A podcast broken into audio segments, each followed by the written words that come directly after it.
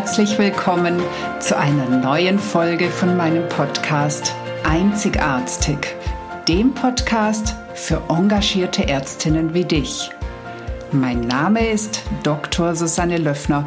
Ich bin Ärztin und Coach und ich unterstütze dich dabei, souverän, gesund und erfolgreich deinen ganz persönlichen Weg in der Medizin zu gehen. Stress entsteht immer zwischen den Ohren. Das ist ein Satz, den ich aus diesem Interview mitgenommen habe. Ich habe heute wieder einen ganz tollen Gast und zwar Dr. Matthias Weniger. Er ist Allgemeinmediziner, aber das ist noch lang nicht alles. Er befasst sich ganz intensiv mit dem Thema Stress und ist auch sehr engagiert, da sowohl für Patienten als auch für Ärzte, Ärztinnen Wege aufzuzeigen, zu unterstützen. Und es ist ein unglaublich informatives Interview geworden. Also ihr könnt einiges da lernen oder ja, vielleicht noch mal über euch erfahren. Und gleichzeitig erzählt Matthias natürlich auch seine eigene Geschichte und wie er da hingekommen ist, wo er jetzt ist. Ganz viel Spaß! Hallo und herzlich willkommen zu einer neuen Folge von Einzigartig. Ich habe heute ein schönes Interview vor mir und zwar habe ich einen Gast, den ich erst kürzlich auf der Weiterbildung für Stressmedizin gesehen habe. Er kam mir irgendwie bekannt vor und da habe ich doch festgestellt, dass ich ihn schon seit meines Studiums kenne. Hier ist Matthias Weniger. Hallo. Hallo Susanne, ich grüße dich. Es ist schön, dass du da bist. Matthias ist Facharzt für Allgemeinmedizin. Er ist ärztlicher Psychotherapeut, Präventiv- und Stressmediziner und Geschäftsführer des Instituts für Stressmedizin. Ich glaube, das sind aber nur die, die gröbsten oder wichtigsten oder herausragendsten Punkte. Da gibt es sicher noch viel, viel mehr, aber das soll er alles selber erzählen. Und darum starte ich mit meiner Eingangsfrage, wer ist eigentlich Matthias Weniger? Na, die Frage stelle ich mir auch regelmäßig und ich glaube, meine Kinder, meine Frau auch. Aber ähm, die kommen wir nochmal vielleicht so ein bisschen auf den, auf den beruflichen Kontext. Ähm, Matthias Weniger ist 49 Jahre alt und ähm, wie du schon gesagt hast, ich bin Facharzt für Allgemeinmedizin und habe eine, no, sagen wir mal, sehr ähm, nicht geradlinige Vita hinter mich gebracht, insbesondere was den beruflichen Kontext angeht. Ich habe äh, in den 90er Jahren bis 2002 in Marburg studiert, da haben wir uns auch dann damals kennengelernt. Und während des Studiums und auch schon vorher hatte ich eigentlich immer wieder den Wunsch, so in Richtung alternative Medizin zu gehen. Ähm, chinesische Medizin hat mich wahnsinnig fasziniert.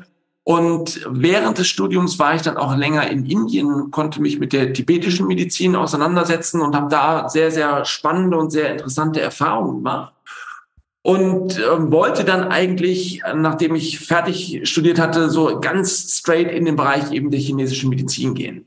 Dann hat mir aber das Landesprüfungsamt einen Strich durch die Rechnung gezogen und hat gesagt, nee, du musst jetzt erstmal klassisch in deinem AIP in der Schulmedizin ausgebildet werden und dann können wir danach nochmal gucken, ob du vielleicht was anderes machen kannst.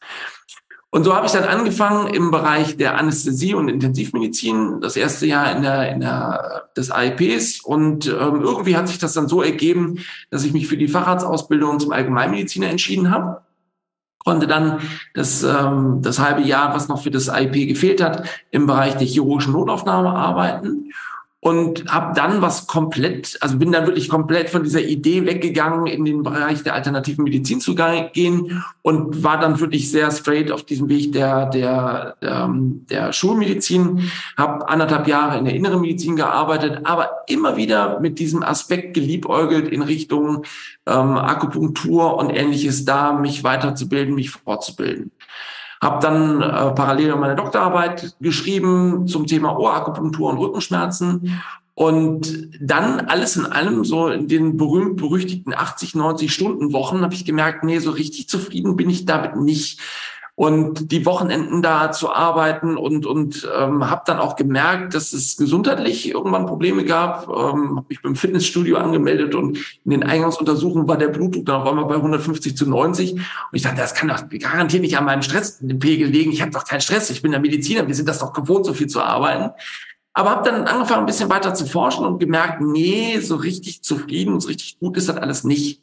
Und habe dann einiges geändert. Einerseits habe ich meine Stelle reduziert, von einer vollen Stelle auf eine Dreiviertelstelle. Ich war dann der meistgehassteste Kollege, weil ich drei Wochen gearbeitet hatte, eine Woche frei und die musste dann immer meine Station übernehmen. Und äh, parallel dazu habe ich dann ähm, eine Ausbildung gemacht zu einem Verfahren, das nennt sich Stressbewältigung durch Achtsamkeit.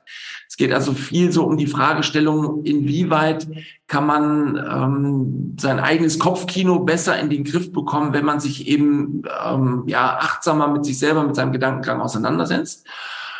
Und das war so die, die, die Startstunde, sich dann eher auch in das Thema Psychosomatik, Psychotherapie und ähnliches reinzuarbeiten. Und ähm, so bin ich dann quasi auch in der Facharztausbildung Allgemeinmedizin einen großen Block eben im Bereich der, der Psychiatrie und Psychotherapie gemacht, konnte mich da, ähm, was gerade eben gesagt, auch für die Zusatzbezeichnung ärztliche Psychotherapie weiterbilden und ähm, ja, so ist es quasi immer weitergegangen. Ich habe dann angefangen, sehr viel mit der mit der Ärztekammer zusammenzuarbeiten zum Thema Arzt und Gesundheit und habe gemerkt, Mensch, das ist eigentlich so deine deine ähm, ganz ganz wichtiger Punkt in deiner ähm, in deiner Denkweise in deiner Medizin, ähm, da zu gucken, wie kann man denn auch den den Helferinnen und Helfern anders helfen. Denn ähm, der Stresspegel ist ja bei uns sehr, sehr hoch und ähm, seitdem, wie gesagt, seit 2008 arbeite ich sehr intensiv eben mit der, mit der Ärztekammer Westfalen-Lippe zusammen. Wir machen diverse Seminare und, und äh, äh, Trainings zum Thema Achtsamkeit, zum Thema Resilienz, dann eben auch zum Thema Stressmedizin. So, ähm, weitermachen oder willst du jetzt nochmal nachfragen oder mal reingehen? Also ich könnte jetzt noch weiterreden, wenn du willst. Aber, äh, okay. Du darfst auch gleich weiterreden. Was mich noch ähm, interessieren würde, also einerseits hast du ja gesagt, du hast bis selber in diesen, in diesen Stress gekommen, was sicher dann auch ein guter Antrieb ist, zu sagen, oh, ich muss irgendwie umdenken, ich muss irgendwas anderes machen.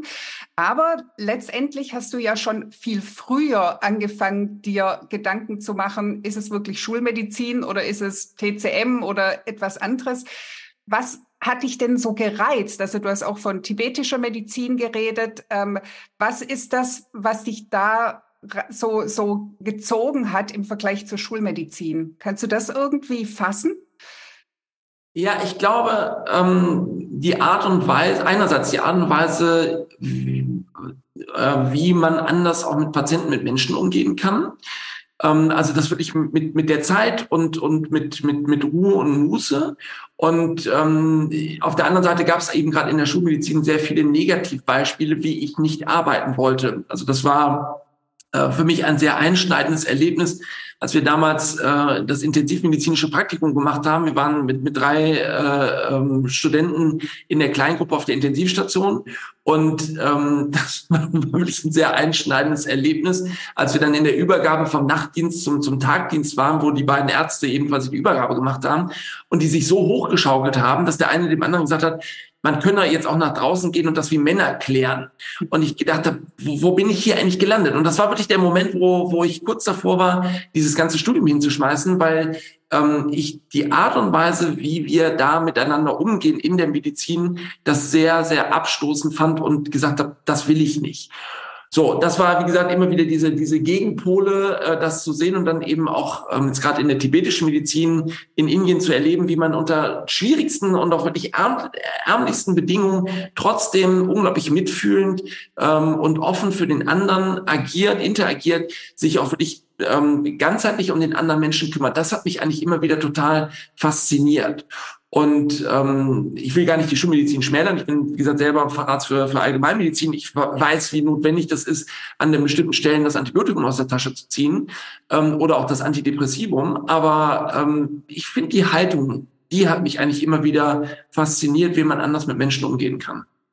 Ja, das freut mich total zu hören, denn ähm, das ist ja auch so ein bisschen mein Gedankengang, dass ich glaube, dass wir in der Medizin ganz oft oder in der Schulmedizin oft noch die falsche Haltung haben. Also sowohl dem Patienten gegenüber, also dass wir wirklich das so ein bisschen als die Reparaturmedizin sehen. Du kommst schnell irgendwie eine Therapie und dann wieder raus und gar keine Zeit und Möglichkeit für das Gespräch ist.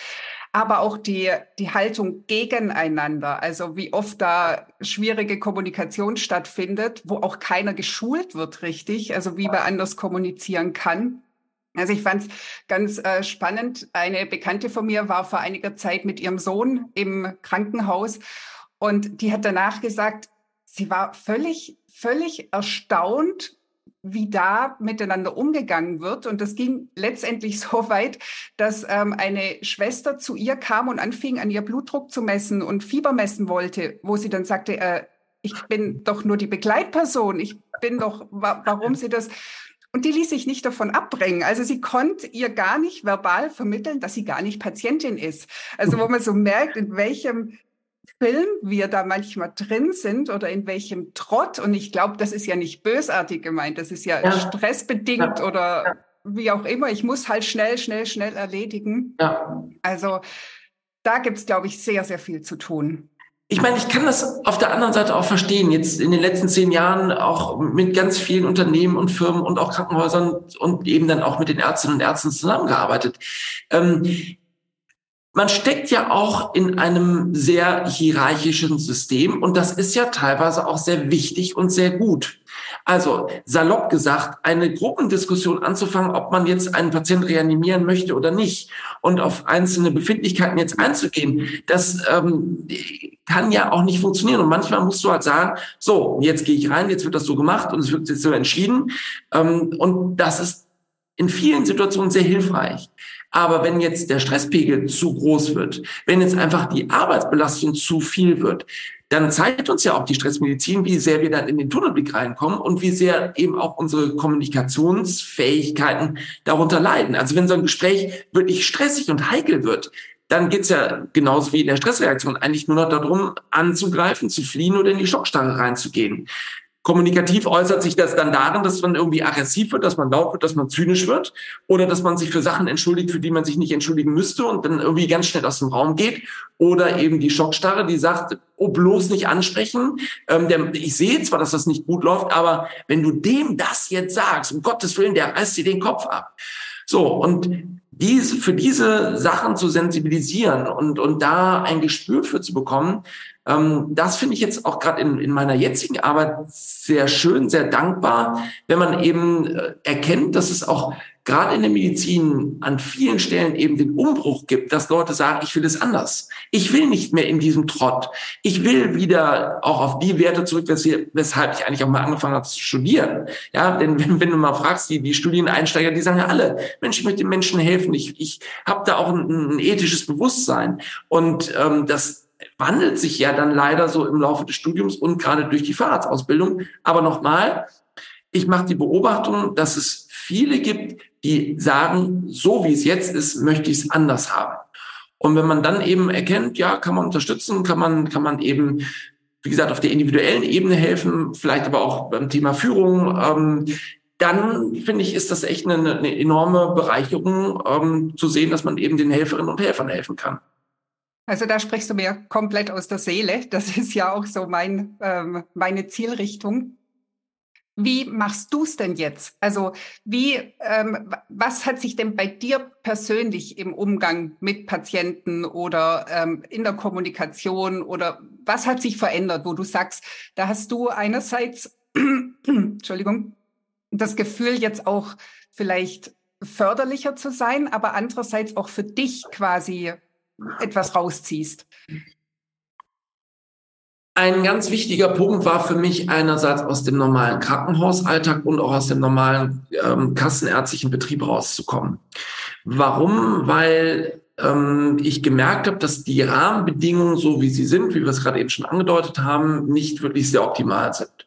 Und auch das Thema in der normalen allgemeinmedizinischen Praxis, wenn man eben weiß, Wartezimmer ist voll und ich habe eben nur meine fünf bis zehn Minuten Zeit, ist das im Grunde genommen jetzt ähm, ja kein, keine Art und Weise, wie ich gerne arbeiten wollte. Deshalb ähm, hat sich auch beruflich jetzt ähm, seit der Zeit natürlich wahnsinnig viel getan. Du hast gesagt, ähm, ich habe dieses, dieses Institut für Stressmedizin, das haben wir vor gut zwölf Jahren gegründet. Ähm, mittlerweile habe ich es auch selber wirtschaftlich übernommen. Das heißt, ich bin äh, Gesellschafter, Geschäftsführer und ähm, wir nehmen uns ganz bewusst auch, also gut, das läuft jetzt in, auch im, im Unternehmenskontext ganz viel, da kann man sich auch nochmal eine andere Zeit für nehmen, man kann auch nochmal eine andere Medizin machen und die Medizin selber auch mitgestalten. Das war mir sehr wichtig zu sagen, gerade im Bereich Präventivmedizin, Resilienz, Stressmedizin, wie, wie wollen wir es denn gerne? Was glauben wir denn, welche Art von Medizin macht wirklich Sinn?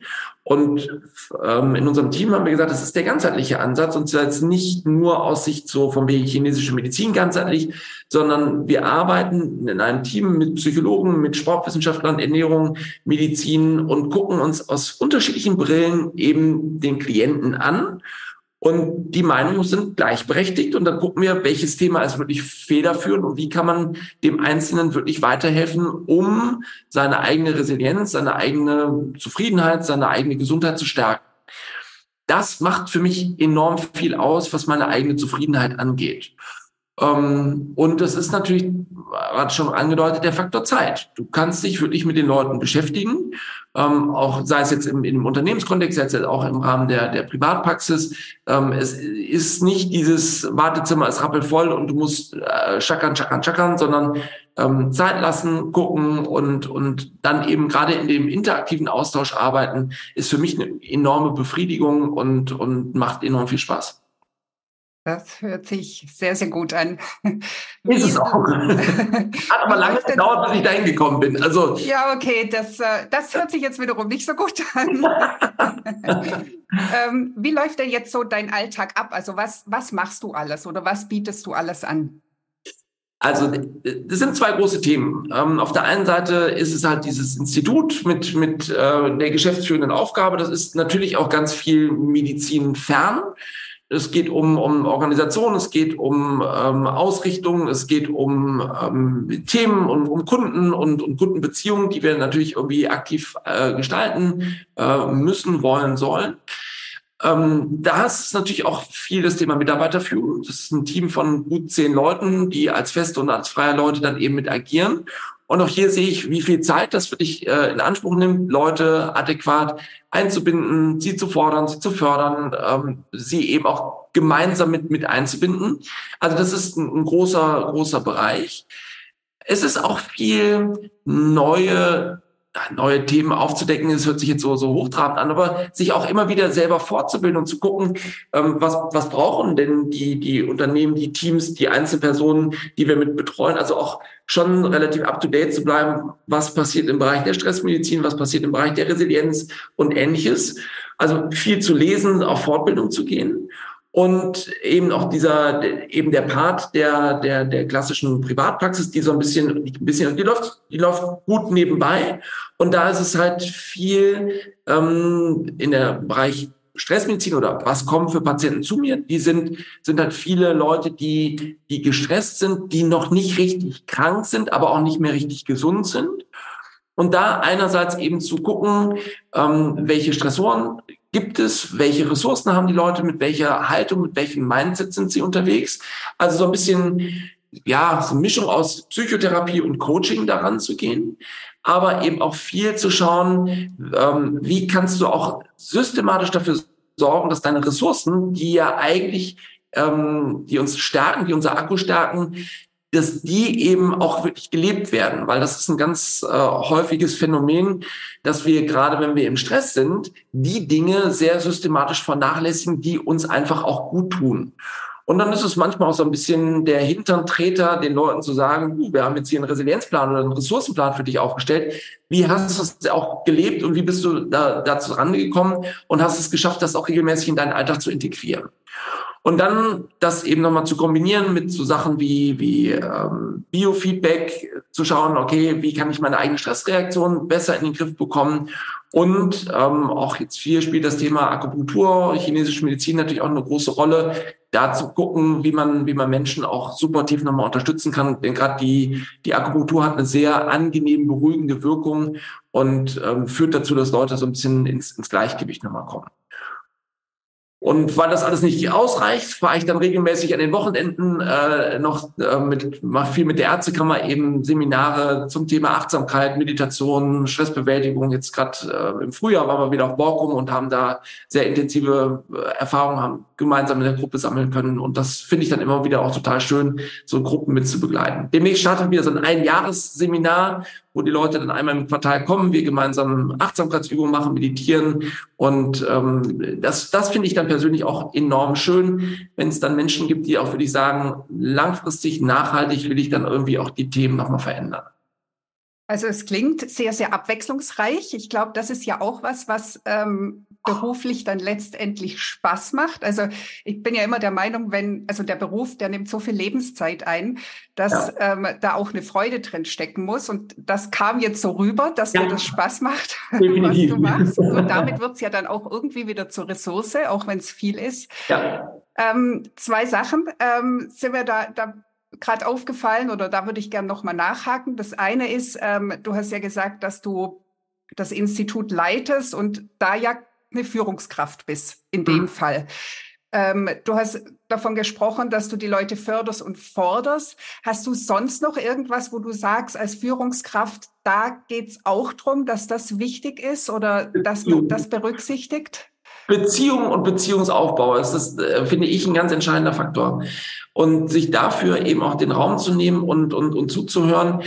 Ähm, es gibt also den Begriff der sogenannten psychologischen Sicherheit, dass Menschen eben auch das Gefühl haben, dass sie die Dinge auch aussprechen können, die sie sehen, die sie auch belasten, wo sie vielleicht auch Schwierigkeiten sehen, wo sie, wo sie Fehler gemacht haben, wo sie Fehler auch im System sehen.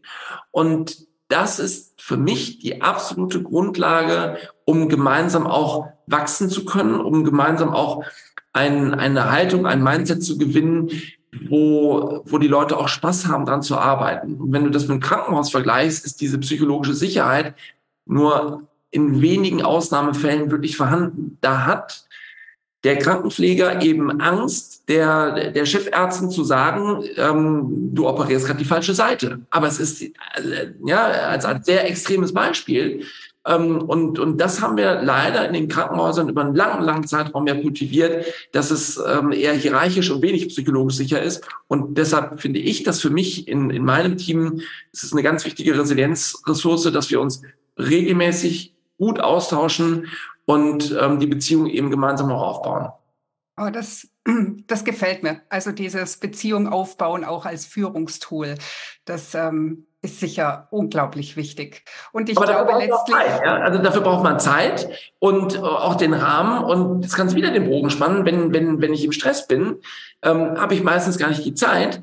Und dadurch, dass ja bestimmte Bereiche unseres Gehirns, die ja eben auch für Empathie zuständig sind, die regulieren ja im Stress deutlich runter. Deshalb fällt uns das ja so schwer, auch wirklich dann im Stress dem anderen zuzuhören. Mhm. Intellektuell, in einer ruhigen Minute mit Abstand, ist uns das alles klar. Und ähm, sitzen da auch viele, die dann sagen, ja Mensch, ich müsste es eigentlich anders machen. Komme ich dann aber wieder in diese Stressreaktion rein und das das ganze alte archaische Programm läuft dann quasi, läuft richtig hoch, ist das total schwer, aus der Theorie dann in die Praxis reinzukommen. Das ist übrigens auch grundsätzlich in der, in der, im, Stress ein Riesenthema. Die Leute wissen ja eigentlich, was ihnen gut tut. Die Leute wissen eigentlich, dass sie Nein sagen müssten, dass sie sich abgrenzen müssten. Ja, theoretisch. Praktisch ähm, ist es dann die unglaubliche Schwierigkeit, das dann anzuwenden. Und meistens kommt dann noch mehr Stress rein, weil man da sitzt und sich denkt, eigentlich müsste ich, aber es nicht schafft. Ja, und dann äh, habe ich quasi Stress von allen Seiten. Ja, also ganz, ganz wichtig, was du sagst. Ähm, dieses, wenn wir erstmal im Stress sind, dann ist es extrem schwierig, dann eben die Tools anzuwenden, die man vielleicht sogar schon kennt oder diese Erwartungen, die man auch an sich selber hat. Ähm, komme ich nochmal zurück zu dem, zu dem, zur zweiten Frage, die ich noch stellen wollte. Und zwar, du hast ähm, ja auch über Mindset geredet. Ich meine, dass wir irgendwie mit der Ernährung viel machen können, mit Bewegung und so weiter. Ich glaube, auch das ist ja sehr, sehr vielen bewusst. Ähm, aber das Thema Mindset spielt doch immer wieder eine sehr, sehr große Rolle. Und da werde ich sehr oft konfrontiert ähm, mit dem Satz, ja, aber warum soll ich mich verändern, wenn doch das System so schlecht ist? Also warum soll ich mich denn ähm, da anpassen? Und es geht ja nicht darum, dass man sich ein System anpassen soll, sondern es geht ja darum, dass man durch eine Mindset-Änderung selber besser mit dem System klarkommt. Also zumindest sehe ich das so. Ähm, wie ist das denn bei dir? Hast du auch den Eindruck, dass die Leute eben oft durch ein, sagen wir mal, ungünstiges Mindset eben in diesen Stress kommen? Kannst du das auch so sehen? Ja, ja, wobei die Frage jetzt extrem vielschichtig und ganz viele unterschiedliche Bereiche dann nochmal mit anpingt. Ähm, auf der einen Seite würde ich erstmal grundsätzlich sagen, Stress entsteht eigentlich immer nur zwischen den Ohren. Es ist immer nur meine Bewertung der Situation. Natürlich gehe ich gerne nach draußen und sage, ja, es ist das System, es ist mein Chef, es ist irgendwie meine Frau, es ist mein Mann. Aber am Ende des Tages ist es ja das, was ich selber daraus mache, wie ich die Situation eigentlich bewerte. Das hört man aber nicht gerne. Ja, das höre ich auch selber nicht gerne, wenn ich mich dann wieder über irgendwas aufrege und meine Frau äh, zum Beispiel neben mir sitzt und dann sagt, hey Matthias, ne, wer macht den Stress? Jetzt irgendwie der andere Autofahrer oder du selber? Also wir geben ja gerne dann da Verantwortung ab und sagen, die anderen sind schuld. Bis man an den Punkt kommt, auf sich selber zu gucken und selber diese Verantwortung zu übernehmen, braucht es auch eine gewisse Zeit. Und das, was du da sagst, ja, das System sollte sich ändern, die Aussage kenne ich, gar keine Frage. Und natürlich würde ich auch sagen, man hat einen viel größeren Hebel, wenn 100 Leute leiden und ähm, ja, im Krankenhaus, in der Pflege, in, der Medizin, vollkommen egal, dass man eigentlich sagen muss, wir müssten eigentlich was am System ändern. Aber bis sich das System wirklich ändert, bis es da wirklich zu einer Einsicht kommt, ähm, glaube ich, gehen viele von uns noch in den Ruhestand und, und werden das nicht erleben. Also bleibt ja nur der Punkt, auf sich selber zu gucken. Therapeutisch muss man das, finde ich, immer ganz gut vorbereiten und, und jemanden im ersten Gespräch sofort damit zu konfrontieren, ist, ist keine gute Idee, weil, weil, dann ist meistens dann irgendwie äh, äh, der Therapeut, die Therapeutin, der Bösewicht, der sagt, ja, der hört mir gar nicht richtig zu, der sagt, ich muss das selber machen, aber das ist im Grunde meine Grundhaltung. Und das ist ja auch diese, diese, diese drei Sätze oder diese drei Lebensweisheiten, die finde ich immer wieder sehr hilfreich anzuwenden. Wenn ich vor einer Situation stehe, sollte ich mich fragen, was daran kann ich wirklich verändern? Also change it. Manchmal kann ich die Dinge aber nicht verändern, ähm, weil, weil das System oder äh, Ehepartner, Ehepartnerin oder wer auch immer sich da nicht verändern will. Dann muss mir die Frage von Liebe, also verlass es stellen, geh weg. Und manchmal kann ich es aber nicht verlassen oder ähm, der Preis des Verlassens ist zu hoch, dann bleibt mir nur take it, nimm es an. Und dann kommt man so in diesen Bereich, der sehr fordernd ist, nämlich das Thema radikale Akzeptanz akzeptiere das so, wie es ist. Manchmal geht das gut, manchmal geht das weniger gut, aber letzten Endes ähm, sollte ich mir immer wieder diese Frage stellen, wie kann ich, wie kann ich damit ran? Und es fällt einigen Menschen deutlich einfacher, anderen Menschen fällt es schwerer. Mir persönlich hat da über, über all die Jahre das Thema der Achtsamkeitsmeditation eben enorm weitergeholfen. Immer wieder auch in den eigenen Geist reinzugucken, zu erkennen, wie sehr ich mich da auch selber stresse und wie sehr ich eben ähm, auch Schwierigkeiten habe, diese drei Lebensweisheiten, die immer so einfach dahingesagt sind, die dann auch wirklich anzuwenden und dabei zu bleiben. Aber wenn man das trainiert und übt und auch erkennt, dass man an vielen Stellen ähm, doch mehr ändern kann, indem man sich auch zum Beispiel auf das fokussiert, was man auch selber ändern kann. Also zu schauen, was ist denn wirklich mein Einflussbereich? Ähm, ja, dann kommt wieder dieses Thema Selbstwirksamkeit, was ja einer der, der berühmtesten oder einer der, der stärksten Anti-Stress-Killer ist, zu schauen, was kann ich selber auch wirklich beeinflussen. Also du siehst, Kleine Frage, riesengroße Antwort, über die wir wahrscheinlich irgendwie fünf Stunden reden könnten. Ja, das stimmt. Aber du hast es sehr schön zusammengefasst. Also ähm, ich schwinge da absolut mit. Ähm, wo wir ja jetzt schon häufiger den Stress erwähnt haben, möchtest du vielleicht noch etwas über die Weiterbildung Stressmedizin erzählen? Also da vielleicht, was dich dazu bewogen hat oder wie, wie das entstanden ist und ja, was ihr ja. da auch macht. Also ja, ich weiß es zwar, aber das was ja. Ähm, das fing im Grunde genommen so, ich glaube, 2008 oder 2009 an. Damals hatten wir eben ähm, die ersten guten, erfolgreichen Seminare mit der, mit der Ärztekammer Westfalen-Lippe abgeschlossen, eben zum Thema, wie gehe ich selber mit dem Stress um. Und zu dem Zeitpunkt ähm, habe ich äh, noch in der Klinik gearbeitet und habe da einen, einen ähm, psychokardiologisch-psychosomatischen Schwerpunkt innerhalb einer Kardiologie äh, mit aufgebaut und ähm, habe damals mit meinem, mit meinem damaligen Chef, der als, als Chefarzt eben der Kardiologie unterwegs war und mit meinem ehemaligen leitenden Oberarzt der Psychiatrie, der dann mittlerweile auch Chefarzt geworden ist, uns überlegt, dass gerade das Thema Stress ähm, ja meistens immer sehr eindimensional von den jeweiligen Fachgruppen gesehen wird. Der Psychiater sieht die Depression, der Kardiologe sieht den, den, den Bluthochdruck, der Orthopäde sieht den Rückenschmerz. Und für uns war es wichtig, dass wir das auch nochmal fächerübergreifend uns angucken.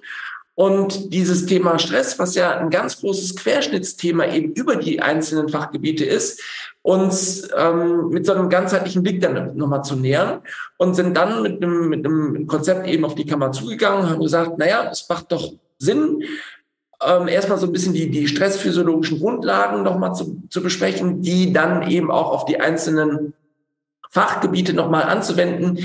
Also was sieht der Orthopäde, was sieht der Kardiologe, was sieht der Dermatologe und so weiter, um dann eben aber auch ähm, Ansatzpunkte zu finden, wie kann man das Ganze auch somatisch nochmal messen, Herzratenvariabilität, Cortisolbestimmung und, und, und, und, und aber dann eben auch zu gucken, welche Ansatzpunkte kann man, kann man fahren, um eben auch im, im Arzt-Patienten-Kontext Leuten auch weiterzuhelfen. Wobei da immer die Schwierigkeit ist, dass es natürlich ein großer Unterschied ist, wenn ich jetzt in der allgemeinmedizinischen Praxis bin und wirklich nur ein paar Minuten Zeit habe versus ähm, die psychosomatische Praxis mit 50 Minuten Psychotherapiezeit. Aber ähm, das ist ein bisschen so immer wieder diese, diese Herausforderung. Und wir haben eben versucht, das mit, mit einfachen Tools auch zu, unter, zu untermauern, damit man eben auch ähm, sowohl als auch davon nutzen kann. Wir haben das dann im Laufe der letzten 12, 13, 14 Jahre immer wieder gut modifiziert. Wir haben viele Online-Einteile mit dabei genommen. Was aber spannenderweise immer wieder ein riesengroßes Thema ist, und das ist jetzt auch ein, ein Hauptpunkt innerhalb der Fortbildung, ist das Thema Arztgesundheit. Also viele, die sich anmelden, machen das gar nicht so sehr aus dem Blickwinkel, was ist mit meinen Patientinnen und Patienten, sondern vor allen Dingen, wie geht's mir denn eigentlich selber?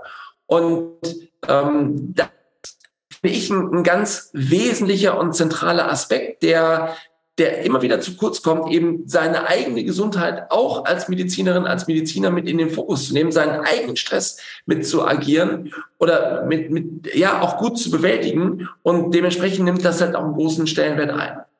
Das, was ich total spannend finde, ist, dass es mittlerweile jetzt nicht nur in Westfalen-Lippe angeboten wird, sondern auch ähm, Baden-Württemberg, äh, Rheinland-Pfalz, die man da eben mitgezogen sind. Und ähm, jetzt hoffe ich irgendwann darauf, dass wir dann das Ganze auch über die Bundesärztekammer vielleicht auch so streuen können, dass es dann eben auch dann eine deutschlandweite curriculare, strukturierte Fortbildung dann eben werden kann, dass man es auch in den anderen Kammerbereichen dann auch mit, mit, mit äh, angehen kann. Genau, also so haben wir das quasi über die Jahre immer wieder ähm, modifiziert und angepasst und mittlerweile ist es halt eben ein sehr schönes, strukturiertes Curriculum. Also das kann ich nur bestätigen. Also mir hat es sehr, sehr viel Spaß gemacht. Ich kann es auch wirklich weiterempfehlen. Ähm, ich hoffe, ihr habt genug Plätze, wenn ich das jetzt weiterempfehle. Die nächste Fortbildung geht im nächsten Jahr, äh, ich glaube Januar, Februar, März. Ähm, schöner, schöner Seminarort mitten am Möhnesee. Es ist äh, sehr schön. Ich glaube, Sauerland ist es. Oh Gott, jetzt werde ich wahrscheinlich einigen auf die Füße treten, dadurch, dass meine, meine geografischen Kenntnisse nicht so gut sind. Aber ähm, genau, ich, ich meine, es wäre im Sauerland, aber sehr schön an einem Stausee gelegen, tolles Hotel. Ähm, kann man wirklich äh, auch zur eigenen Stressbewältigung sehr gut empfehlen. Auf jeden Fall, auf jeden Fall. Was mir gerade noch aufgefallen ist, ähm, als du berichtet hast, ähm, dass der Orthopäde den Stress so und so sieht und der Kardiologe und so weiter. Da sind wir ja eigentlich schon in einem sehr fortgeschrittenen Stadium des Stress. Also da sind wir ja schon bei den Stressfolgeerkrankungen. Und das finde ich sehr, sehr spannend, dass ja bei ganz vielen Menschen das Bewusstsein für Stress erst in dem Moment überhaupt auftritt. Also wenn du sonst die Leute fragst, bist du im Stress? Dann sehen die das oft gar nicht oder ähm, merken das gar nicht, weil man ist dann im Flow, man ist im, im Hustle-Modus und so weiter. Aber erst dann, wenn der Einbruch kommt, dann taucht's auf. Also ähm, da wäre es ja wirklich schön, wenn wir es irgendwie noch schaffen würden, das Bewusstsein früher ähm, zu schaffen. Hast du da noch irgendwelche Ideen, wie wir das den Leuten klar, äh, quasi klar macht? Ja, ähm, und das ist so ein bisschen das, das, das Hauptproblem in der Stressreaktion. Also wenn wir uns nochmal überlegen, woher der Stress eigentlich kommt, ist es ja eigentlich eine Antwort auf eine Gefahrensituation von außen. Wir werden im Neandertaler vom, vom, vom, vom Bären oder vom Säbelzahntiger gejagt. So, und, oder der will uns fressen. Also muss ich jetzt ganz schnell gucken, dass ich mein System hochfahre, Sympathikusaktivierung, Adrenalin, Cortisol und so weiter und so fort, um jetzt eben diese drei eben schon genannten Verhaltensweisen Angriff, Flucht oder Schockstarre zu zeigen. Ein ganz wichtiger Punkt innerhalb dieser akuten Stressreaktion ist aber gleichzeitig das Ausblenden seiner eigenen Bedürfnisse. Es macht ja überhaupt keinen Sinn, wenn ich jetzt mit diesem Säbelzahntiger kämpfe, dass ich auf einmal ein Bewusstsein dafür bekomme, dass ich vielleicht eine Pause bräuchte oder dass ich vielleicht Rückenschmerzen habe oder es mir gerade nicht so gut geht. Das wird ja alles ausgeblendet. Und erst wenn die ganze Situation wirklich vorbei ist, dann kommt das möglicherweise nochmal hoch. Und wenn ich jetzt aber im Dauerstress bin, dann habe ich nicht selten das ähm, mit, mit, mit Patientinnen und Patienten erlebt, dass die gesagt haben, Mensch, der Zusammenbruch, der kam wie angeflogen. Ja, ich habe überhaupt keine Warnsignale gehabt und, und von heute auf morgen, ähm, letztens hat mir noch ein Patient erzählt, er hätte sich irgendwie ins, ins Auto gesetzt und wollte Steuer äh, oder Motor starten hätte angefangen zu zittern, hätte einen Zusammenbruch bekommen, hätte dann überhaupt nicht mehr gewusst, wie seine Frau ihn ins Krankenhaus gebracht hat. So, und dann haben wir ein bisschen Anamnese gemacht und dann stellt sich raus, dass der Mann maximal überlastet gewesen ist, aber das für vollkommen normal gehalten hat. Und sein Umfeld, da bin ich fest von überzeugt, hat das viel früher gemerkt, dass diese Person eben schon weit über dem Strich war, aber er selber aufgrund eben dieses Ausblendens der, der eigenen Wahrnehmung für sich selbst hat es gar nicht gespürt. Deshalb versuche ich auch immer wieder einerseits auf mich selber zu gucken und zu schauen, okay, woran merke ich denn, dass ich jetzt irgendwie an den Strich oder vielleicht auch über den Strich komme und da eben schneller agieren zu können und zu sagen, nee, jetzt kümmere dich wieder gut um dich selber. Und das eben auch mit, mit sowohl Seminarteilnehmern in den Unternehmen, mit denen wir arbeiten oder dann eben auch mit unseren Patienten zu machen. Was sind denn so die individuellen Warnsignale? Und äh, wenn es eben die Tatsache ist, und das ist es meistens übrigens, äh, womit es anfängt, dass man aufhört, sich gut um sich selbst zu kümmern. Mhm. Also wenn man aufhört, die Ressourcen quasi zu nutzen, die man sonst ja. eigentlich immer genutzt hat. Genau. Ja, wo wir sagen, Mensch, ähm, nee, Sport mache ich heute nicht, habe ich keine Zeit zu. Ich bin, fühle mich so müde, ich fühle mich so erschöpft. Auch jetzt die Freundin anrufen und mit der noch was unternehmen. Oh nee, keine Lust zu. Das sind eigentlich die Momente, wo wir dann sagen müssen, stopp. Und jetzt gerade deshalb, weil wir wissen ja eigentlich, wie gut es uns tut. Trotzdem, manchmal brauchen wir auch eine gewisse Grundenergie oder Restenergie, um das dann hinzubekommen. Und manchmal ist es auch für mich sehr angenehm, mich dann einfach nur aufs Sofa zu legen und Fernsehen zu gucken. Aber wenn das dann mehr wird und häufiger wird, dann merke ich, stopp, da musst du nochmal ran und, und musst nochmal irgendwie systematisch gegen, gegensteuern. Mhm. Also tatsächlich so eine Schulung auf die Warnsignale würde helfen und vielleicht würde ja tatsächlich auch helfen, wenn wir uns noch besser gegenseitig beobachten oder ähm, ja. eben auch vielleicht den Mut haben, das beim anderen anzusprechen und zu sagen, ja. du, ich merke gerade, dass du da völlig überdrehst. Ähm, das ist ja auch manchmal ein Problem, dass man es zwar sieht, ja. aber nicht sagt. Oder ja. aber was sagt und der andere will es natürlich nicht hören. Das äh, gibt es ja auch oft genug. ja, super. Also das war jetzt so informativ alles, was du erzählt hast. Also ich könnte mit dir jetzt, glaube ich, noch drei Folgen aufnehmen. Da würden wir garantiert auch noch Gesprächsstoff finden. Trotzdem würde ich langsam zum Ende kommen. Und ich ähm, stelle am Ende immer noch drei Abschlussfragen und zwar wieder zu dir persönlich. Mhm. Ähm, die eine ist, gab es für dich denn mal einen alternativen Berufswunsch? Oder hättest du jetzt einen, wenn du sagst, okay, wenn ich nicht Arzt geworden wäre, ähm, dann würde ich das und das super gerne machen? Ach, dadurch, dass ich mich in meinem Beruf eigentlich an allen Stellen und Ecken ausleben konnte, ähm, also wie gesagt, ich mache ja, mache ja gar nicht nur diesen klassischen Arztberuf ähm, muss ich sagen, vermisse ich ehrlich gesagt nichts. Wenn, dann wäre ich, hätte ich wahrscheinlich Psychologie studiert. Okay. Aber dann sind wir wieder bei dem Thema, das ich eh schon mache, deshalb, genau. Ja, genau. Also irgendwie hast du ja die Arbeit eines Psychologen genau. durchaus mit drin. Genau. Die zweite Frage, hast du eine Löffelliste, also eine Liste, auf der steht, was du noch alles erleben oder machen möchtest, bevor du den Löffel abgibst? Und wenn ja, was steht drauf? nee, habe ich nicht. okay. Ich mache es mir einfach. Nee. Aber äh, das waren so Themen, die habe ich, müsste ich vielleicht mal machen. Vielleicht mal, ja. Okay, ja, dann als kleiner Anreiz. Nehme ich mit. Und dann zum Schluss noch, was wünschst du dir denn für die Medizin? Wie soll sich die Medizin deiner Meinung nach entwickeln? Was täte ihr gut? Oh, ähm, du hast gefragt, kurz, also du hast gesagt, es sind kurze Fragen. kurze Fragen, lange Antworten? Oder? Kurze Fragen, lange Antworten. Mehr, mehr Zeit, mehr Mitgefühl. Mhm. Ja, ich glaube, die Zeit, die unterstreichen alle. Und das Mitgefühl würde vielleicht auch kommen, wenn wir mehr Zeit hätten. Ja. Also ich glaube, das ist ja auch ein bisschen der, die Krux an der ganzen Sache. Ja, ja, das sehe ich auch so. Ja, wunderbar. Matthias, ich danke dir ganz, ganz herzlich für dieses tolle Interview. Also sehr, gerne. sehr schön, sehr interessant. Ähm, wie gesagt, du sprichst mir in ganz vielem so aus der Seele. Das freut mich total.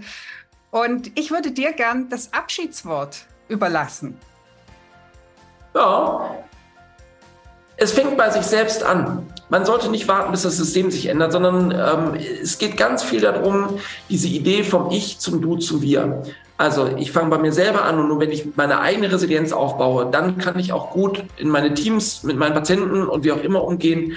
Und das die gemeinsame äh, Idee des Dus führt dann zu einem starken Wir oder zu einem gesunden Wir und ähm, nicht darauf warten, bis andere irgendwo sich drum kümmern, sondern selber sich gut um sich kümmern. Das ähm, könnte vielleicht ein gutes Abschlusswort sein.